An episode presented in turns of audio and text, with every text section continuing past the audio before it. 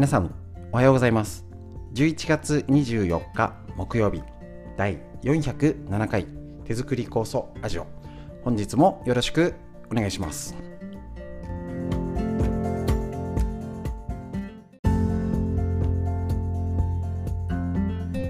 こちら手作り酵素ラジオは埼玉県本庄市にあります芦沢治療院よりお届けしております。私の母親が手作り酵素を始めて35年ほど経ちまして北海道帯広市にあります。十勝金星社川村文夫先生に長年ご指導をいただいておりまして治療院ということで酵素の仕込み会勉強会ですね。酵素の治療も含めていろんなことやってたんですけれどもコロナの影響でまあちょっとやり方を変えたり新たなことに挑戦中でございます。その一つがこちら耳から聞くラジオ。ネットを通じてね仕込むのは自分で仕込んだり実際に会うのが一番。ですけれどもえーと、特にこちらは初めての方向けよりは今も作って、えーと、いろいろ楽しんでる方がこのコロナだけじゃなくていろんな病気だったり体をもっと元気にするための、えーと、情報ヒントですね。でしたら、えー、と耳からネットで情報だけをお届けできるかなと思って始めました。こちら、え、ー、とですね、フリーでお話しするコーナーに、え、ー、と、毎回連載の脳のこと、大事ですね。みんな知りたい東洋医学の知恵というラインナップで本日もお届けいたしますので昨日お休みでしたね、えっと、よろしくお願いします。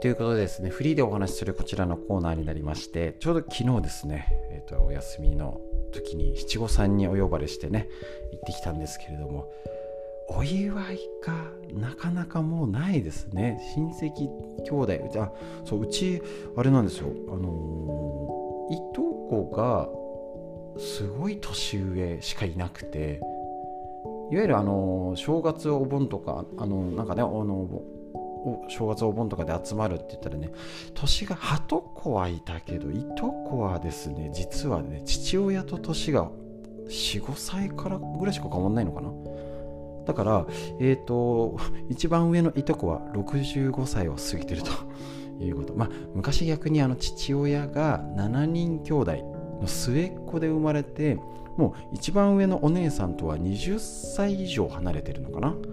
だからいわゆる昔よくあの親より兄弟に育てられたって言うんですけどとんでもないんですね。あの物心ついたらあの一番上のお姉さんはもう嫁いでるっていうね。だから兄弟もう亡くなっちゃったんですけど兄弟って感覚より本当なんかもう子供扱い扱いっていうかあのあの下っ端にっていうよりはなんかあのもう面倒を見るみたいな感じであの大人になってもそんな目線だったのは覚えています。すごいすごいですね。7人兄弟とかね。だからそのいとこだから当然で父親が勉強を教えてた、ね、45歳しか変わんなかったっていうんでまあそれは年全然違うよね。って、まあ、近くても45歳離れてるのかな。だからあんまり、まあ、それも踏まえてだだいぶね年も重ねてきますとそれ結婚式ももうないよね。大体新兄弟絡みの結婚相手も義理も含めてもあでもちょうど全員結婚してるので、まあ、呼ばれないしむしろちょっと最近葬式が続いちゃっててあれ？みたいなのがありますね。なのでね、この七五三っていうの、あの由来、なんかね、昔平安時代ちょっと調べたね、の、えっ、と、3歳、5歳、7歳の、3歳で神置き、5歳の袴着嫁。7歳の帯時の儀式にあると言われております。まあ名前はいいか。ね、当然昔は子供の死亡率が高かったので節目に成長祝い。だからすごいあるじゃないですか。あの100日お食い初めなん七五三なんでこんなにあるのみたいな。最初は思ったんですけどやっぱりそれだけ子供が成長するってすごいこと。とかあのみんなが元気に成長できないんだ。っていうことの表れだと思うんですね。よくうちのおばあちゃんがおそお墓参り行くとこれ見てみろこの墓石みたいな。5歳の子の名前が書いてあってね。昔はこれぐらいの子がよく亡くなっちゃったんだぞって言って教えてくれたんですけどなんかね変な変なの食べてお腹に当たっちゃってとかいろんなねシーンあったと思うんですけど感染症とかですけど。やっぱりねあの通常通り成長するってなかなか成長できない環境に昔あってでやっぱ成長できたなお祝い。もう子は宝ですから。もうあの当然もうだいぶ前から言われてますけど少子化でもうこれね日本の人口は減っていくっていう見通しはもうだいぶ前から出てるので当然なんですけどもう今の状況のままいったら日本は衰退していくっていうか縮小していく方向にはもうねあの今更の話ですけどなってるのはそっちも向かっちゃってるのでしょうがないですしなんか対策しててもなんかこれじゃ無理だよねみたいな対策とかね。まあ当然経済状況とかコロナが拍車をかけてますけど本当にこのあの子供を社会で育てるじゃないですけどなおさらコロナで本当に子育てが大変。入院出産の入院だって大変。ね、いろいろ育てる時にもなんか出かけられないとかねマスクしてる大人しか見てなかったらコミュニケーションがちょっとね変わっちゃいますよね。でそれに比べてそれに伴ってまた子供の病気とか増えてますよね。いろいろね。なんか養護学校系のそっちの、ね、発達障害とか問題が学習障害とかっていう子も増えてるみたいですし明らかにやっぱ肌感覚でも増えてるっていう気はしてます。だからやっぱりね本当にまずは子供たちに正しい栄養で結構あのサプリメントを成長するとスポーツしてると飲ませるとかせ、えーと、ののせ背伸びでしたっけ？何でしたっけ？あのうちにないから分かんないんですけどその身長を伸ばすためのなんかサプリメントとかねいろいろあるんですよね。だから全部昔の食事にはできないんですけど手作り酵素。ぱりこのもともとね羅針盤って言い方もしてるんですけどどういうものが健要は子供にいいのかっていう基準がわからないんですよ。で正直言うと親親御さん世代60代70代の方々がいわゆるその親御さんおじいちゃんおばあちゃんですね。おじいちゃんおばあちゃん80歳90歳から上の世代は梅干しも仕込んで白菜漬け。白菜干して大根を干してお味噌も仕込んでちゃんとやってた世代が60代70代が受け継がなかったんですよね。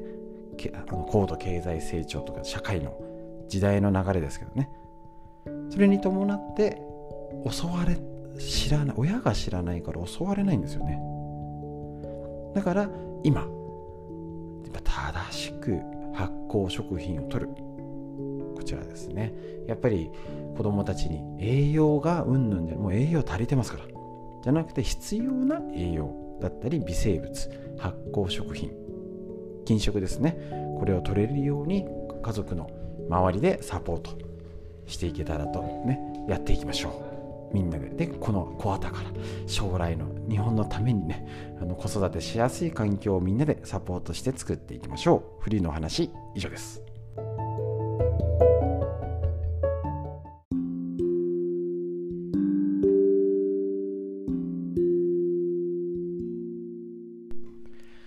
て脳を元気にするこちらのコーナー。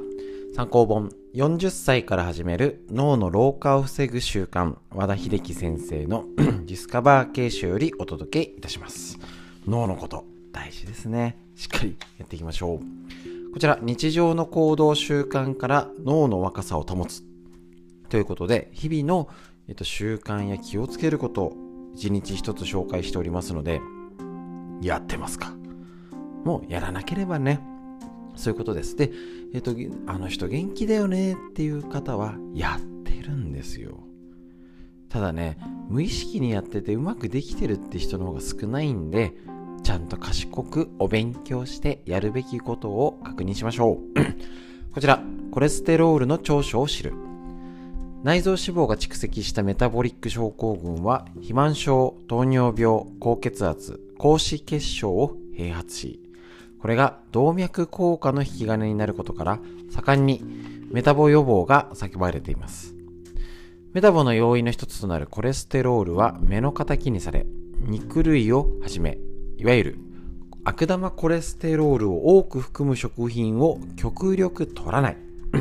という人もいますねしかしとかく悪者扱いされてるコレステロールにも実は優れた長所があるということ長所っていうか悪いことないんですよね。体の中でね。まあ悪いっていう言い方ができちゃうんですけどね。コレステロールは体を構成する細胞膜。なんか理科でやらなかったですか？このリン脂質とか。ってやつですね。この細胞膜の原料でもあるため、コレステロールが不足すると細胞の再生がうまくいかなくなり、結果、老化が進みます。また、コレステロールから作られるエストロゲンという女性ホルモンは、骨粗鬆症やアルツハイマーを予防する働きがあることが分かっています。そうなんです。これでコレステロール、ホルモン、あの女性ホルモンだけじゃなくて、その他のホルモンも、えーと、アミノ酸から作られるやつとコレステロールから作られるやつ。だからね、油も必要なんですね。もちろん、コレステロール、メタボ、動脈硬化という図式があるのは否めないんですけれども、まあ、要は、暴飲暴食、食べ過ぎ。まあ、基本、現代生活してると、食べ過ぎてます。ただ、唐揚げや揚げ物とかコンビニ弁当ばかり食べるっていうほどのね、ことでなければ、コレステロールがダメじゃなくて正しく取る。ね、もちろんいい油にするとかっていう意味もありますよね。暴飲暴食は慎むべき人としても、美味しい食事、美味しいお酒を楽しむことこそ脳に喜びを与えます。無理に我慢して食事制限をして欲求不満になるより気にせず食べたいものを食べてお酒を飲んでハッピーな気分になる方がおほど健康的と言えるでしょうということになります。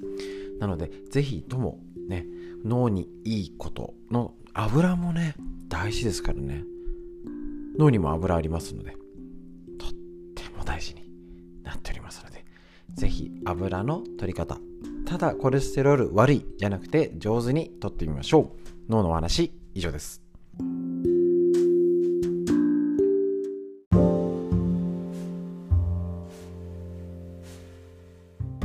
続いて東洋医学の知恵。緑薬品漢方堂の毎日漢方体と心をいたわる365のコツ桜井大輔先生の夏目社よりこちらの本からご紹介していきましょうということでこちら11月24日のページ、この講師、緊張した時は深呼吸をしましょうっていうことで、こちらのページでメモしてやる。チェックしてやる。そう、去年とかね、これで深呼吸ね、大事だよねって言って、えっ、ー、と、肩回して腕上を見てとかって話したのを思い出しました、今。緊張は気の周り、エネルギーの周りの停滞によって生じると中医学では考えます。ですから、緊張を和らげるためには、気を、エネルギーを正しく巡らせることです。気とかエネルギーって言ったらわかんないんですけど、要はね、体の中の液体だったりね、あの、血管、神経、リンパですね。血液とか、そういう循環を良くするってことが大事だよねってことですね。スピーチなど短時間で終わるものならどうにかなりますが、緊張状態が長期間続くと、気の周りの停滞も長引き、体の不調はどんどん悪化します。そうならないためには、下記の深呼吸法で体内に正しい空気の流れを作り出し、しっかり体の循環を作りましょうということなんですね。深呼吸。久々に確認。まずは立って肩を回します。回して。そして肩周りの筋肉の緊張をまずほどきます。次に腕を上げ、顎を上げて、空や天井を見て鼻から大きく深呼吸しましょう。腕を上げとは言ってないですね。できる方やりましょう。深く呼吸するにはまず吐ききれる限り息をゆっくり細く長く吐き出してから吐き出した分しっかり吸い込みましょう鼻から。ゆっくり吸って空気が鼻を通って気管支を通り肺に広がりそれから全身を巡るのをイメージしましょう。吐き出す時は手下ろし体内を巡って汚れを回収した空気を吐き出すイメージで行いましょう。これでね今日も深呼吸してみたいと思います。しっかり吸って吐く。全身が循環してねあのー、中の汚れが外に出ていい空気酸素が中に入って巡る。循環するってイメージを持っとくと毎朝のが効果が出ると思います。最高の治療法を毎日やってる状態ですね。是非続けてやっていきましょう。東洋医学の知恵。以上です。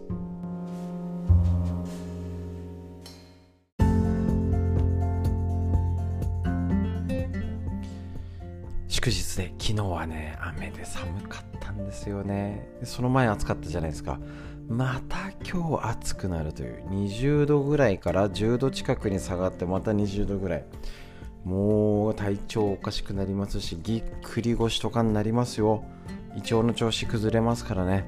本当に体調に気をつけてこういう時は無理をしない。早く寝る。気をつけて生活しましょう。で温める。大事ですよ。変にあったかいから油断しちゃうんですよ。温めましょう。ということで深呼吸です。はい。肩を回して筋肉緊張をほぐして上を見て上げられる人は手を上げて息吸ってしっかり吐きましょう。はい。最初に吐き出して吐き出して吐き出してしっかり吸って吐いて上を見上げて空を見上げてもう一発やりましょうか。息吸って吐いてあんまり深呼吸あの難しいこといいです。いつもよりしっかり吐いてしっかり吸う。でなんか全体が巡るようなイメージでやってみてください。ということで本日も最後までお聴きくださいましてありがとうございました。皆さんにとってより良い一日になりますように。それでは以上です。